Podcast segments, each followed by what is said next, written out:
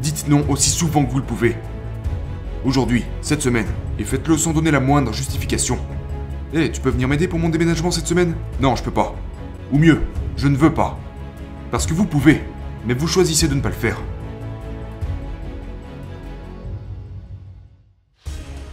Quelles sont les tentations auxquelles vous cédez?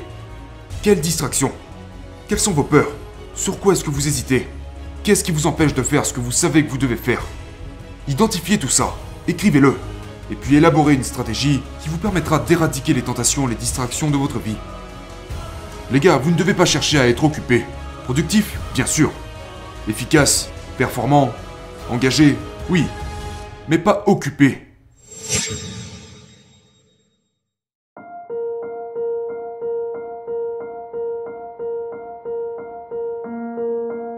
Passons maintenant aux stratégies. Donc nous venons de parler des erreurs courantes. Numéro 1, les priorités obsolètes ou indéterminées. Numéro 2, les distractions. Et numéro 3, le syndrome du nice guy. Ok, donc, comment pouvons-nous traiter cela? Comment pouvons-nous gérer notre temps plus efficacement? Comment gagner plus d'argent? Comment être plus connecté avec votre femme? Comment tisser des liens avec vos enfants? Comment se faire des amis? Comment vous approfondir dans les hobbies et les activités qui sont importantes pour vous? Eh bien, vous allez le faire de cette façon. Numéro 1. Planifiez votre vie. Planifiez votre vie. Vous prenez un moment, absolument tous les jours, et vous planifiez vos journées. Parce que si vous ne planifiez pas vos journées, vous allez vous laisser distraire par les personnes de votre entourage, par les circonstances extérieures, les situations, par tout ce qui se présente à vous, et c'est juste aléatoire et chaotique, et inefficace. Ce n'est pas productif. Et en fin de compte, c'est l'antithèse des résultats que vous voulez obtenir. Messieurs, planifiez vos journées. Je ne peux même pas vous dire avec combien d'hommes je parle qui n'ont pas d'emploi du temps. Ils n'ont aucune sorte de liste de tâches à accomplir. Ils n'ont aucune forme de priorité ou d'instruction écrite sur la façon dont ils vont accomplir leur journée. Ils n'ont pas de stratégie pour faire face aux distractions. Ils ne savent pas dire oui à certaines choses et non à d'autres choses. Ils ne savent rien de tout ça. Les gars, planifiez vos journées. Maintenant, peu importe comment vous le faites. Que vous utilisez Google Agenda ou que vous planifiez sur un bloc-notes, je m'en fiche de savoir ce que c'est. Mais planifiez vos journées. Faites-le tous les matins sans exception. Oui, même les samedis et dimanches. Lors de vos, entre guillemets, jours de repos. Au passage, il n'y a pas de jour de repos, mais on en parlera une autre fois. Planifiez aussi ces jours-là. Maintenant, ce que vous faites lors de ces jours peut être un peu différent. Si c'est dimanche, peut-être que vous voyez ça comme un jour de repos. Mais cela ne veut pas dire que... que vous devez laisser cette journée au hasard. Non, planifiez-la. Mon service religieux de telle heure à telle heure, le temps avec ma famille de telle heure à telle heure, les repas ici, la sortie entre amis ici, la lecture ici. Donc même lors de vos jours de repos, vous devez rester organisé et structuré. Numéro 2. Identifiez les oui et identifiez les non. Et c'est beaucoup plus facile si vous planifiez vos journées.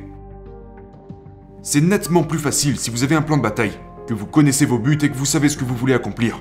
Parce que tout ce que vous avez à faire, c'est dire ok, voici une opportunité qui vient de se présenter. Et je dois répondre oui ou non en fonction de là où elle me mènera. Laissez-moi vous donner un exemple. J'ai un ami à moi qui est adepte de mes podcasts depuis des années maintenant et qui voulait un coaching individuel. On avait déjà fait un truc comme ça à l'époque et j'étais très intéressé à aider cet ami en coaching individuel sur une base régulière. Donc j'y pensais de plus en plus, mais je me suis dit, j'ai déjà ces priorités, j'ai ce truc à terminer, j'ai ces projets qui sont en cours.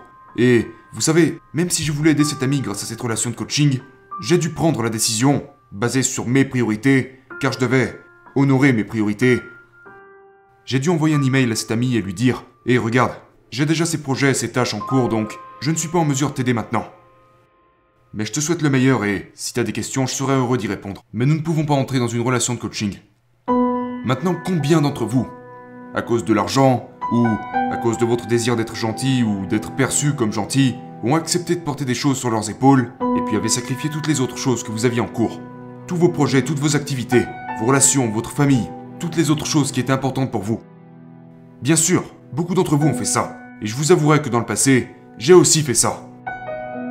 Mais je réalise, maintenant, que j'ai des buts, j'ai des objectifs, j'ai une vision pour mon futur, et donc, je mesure ces opportunités et ces choses qui surgissent devant moi, et je me demande, sont-elles alignées avec les choses que je veux accomplir? Si c'est le cas, alors je dis oui. Si ce n'est pas le cas, alors ça sera non. Ce qui m'emmène au prochain point. Le point numéro 3 qui est Entraînez-vous à dire non. Je trouve curieux le fait que nous avons à pratiquer cela, mais nous le devons. Je ne pense pas que nous soyons intrinsèquement doués à dire non en tant qu'espèce. Pourquoi? Eh bien, nous voulons nous montrer utiles. Nous voulons être perçus comme des membres contributeurs. Ce sont des comportements qui ont été intégrés en nous sur non pas des milliers, mais des dizaines et des centaines de milliers d'années d'évolution. C'est un mécanisme de survie. Je dois être coopératif. Je dois être perçu comme un membre contributeur du groupe, parce que si ce n'est pas le cas, je serai banni. Et je pourrais potentiellement mourir. C'était le cas il y a 100 ans, 2, 3, 400 ans, 1000 ans. Mais ce n'est plus le cas aujourd'hui.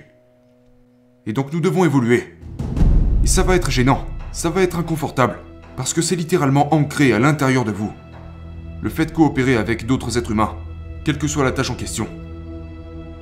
Nous voulons être gentils, nous voulons être coopératifs, nous voulons être utiles, nous voulons acquiescer quand nous le pouvons, nous voulons aider les autres. D'accord? Bien sûr que nous le voulons. Le problème, c'est que ça nous écarte de nos priorités et nous empêche de faire ce qui est vraiment important à nos yeux, de faire un travail formidable et concret. Je pourrais faire toutes sortes de travaux qui rempliraient mes journées, mais qui resteraient insignifiants dans ma vie, ou alors je pourrais passer beaucoup de temps à me concentrer sur les activités les plus significatives, qui m'apporteraient les meilleurs résultats pour moi et pour les gens que je veux servir, vous. Je pourrais être impliqué dans toutes sortes de conneries, mais je ne suis pas intéressé par ça. Je suis intéressé à faire le travail le plus important. Donc je sais à quoi je dois dire oui. Et si quelque chose n'est pas aligné avec ce que j'essaie d'accomplir, je saurais dire non. Mais il faut s'entraîner à dire non. Ça ne vient pas naturellement. La beauté de cela, c'est que ça devient plus facile avec le temps. C'est de plus en plus facile. Donc la première fois que vous allez dire non, ça sera dur. La deuxième fois, ça sera encore dur, mais peut-être pas autant que la première fois. Mais quand vous l'aurez fait 100 fois, vous serez devenu un pro pour dire non. Donc voici mon défi pour vous. Dites non aussi souvent que vous le pouvez. Aujourd'hui, cette semaine, et faites-le sans donner la moindre justification. Eh, tu peux venir m'aider pour mon déménagement cette semaine? Non, je peux pas. Ou mieux, je ne veux pas. Parce que vous pouvez, mais vous choisissez de ne pas le faire. Non, je ne veux pas. Point barre. Et vous ne donnez pas à qui que ce soit la moindre explication. Maintenant, si c'est un ami, vous pouvez donner une explication. Ce n'est pas ça que je dis. Si un ami me demande de faire quelque chose, et que je peux pas ou que je ne veux pas le faire, je vais probablement lui donner une raison. Et ce sera une raison valable, parce que sinon j'irai l'aider. Mais les gars, pratiquez et devenez bon à dire non. Et vous verrez à quel point votre vie deviendra meilleure.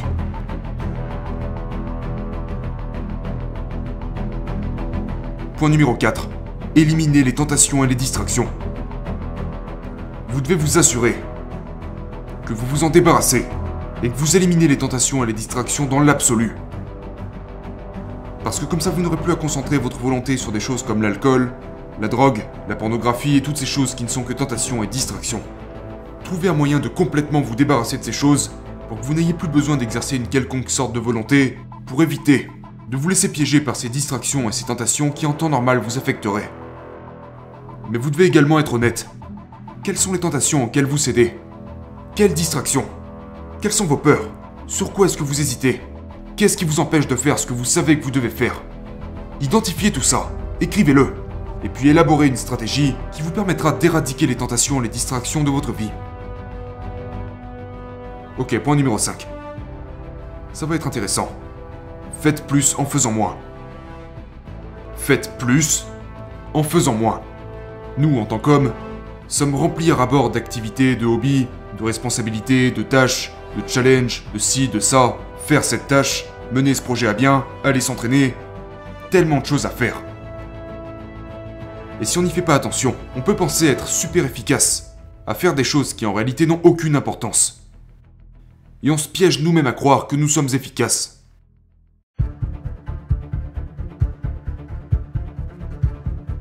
Pensez-vous qu'être occupé est une bonne chose? Pensez-vous qu'être occupé est ce qui fait que les autres vous considéreront comme étant important ou spécial?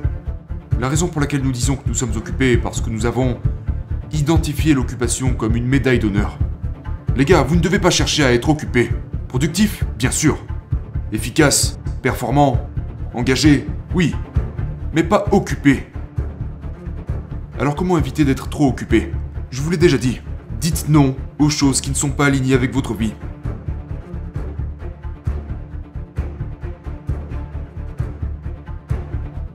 Donc le dernier point, c'est faites plus en faisant moins. Mais soyez hyper efficace et productif, pleinement présent avec les choses que vous faites. Si vous travaillez, soyez pleinement présent et engagé à travailler. Si vous êtes chez vous en train de sauter sur le trampoline avec vos enfants, soyez pleinement, pleinement engagé. Vous n'avez pas votre téléphone sur vous, même pas à portée de main. Soyez pleinement présent à ce moment-là. Et vous constaterez qu'en faisant moins, vous aurez peut-être une vie bien plus épanouissante et gratifiante. Et c'est de ça qu'il s'agit. Sur votre lit de mort, quand vous regarderez en arrière, vous ne vous direz pas J'aurais vraiment aimé faire 100 000 dollars de plus. Ou j'aurais vraiment aimé, vous savez, rencontrer juste un client supplémentaire. Non, bien sûr que vous ne vous direz pas ça. Et ce n'est pas à moi de déterminer ce que vous devrez vous dire sur votre lit de mort. Mais je pense que la plupart d'entre vous savent exactement ce que vous avez à faire pour pouvoir vous dire ce que vous aimeriez vous dire à la fin de votre vie. Et je ne peux pas l'identifier pour vous. Vous devez l'identifier.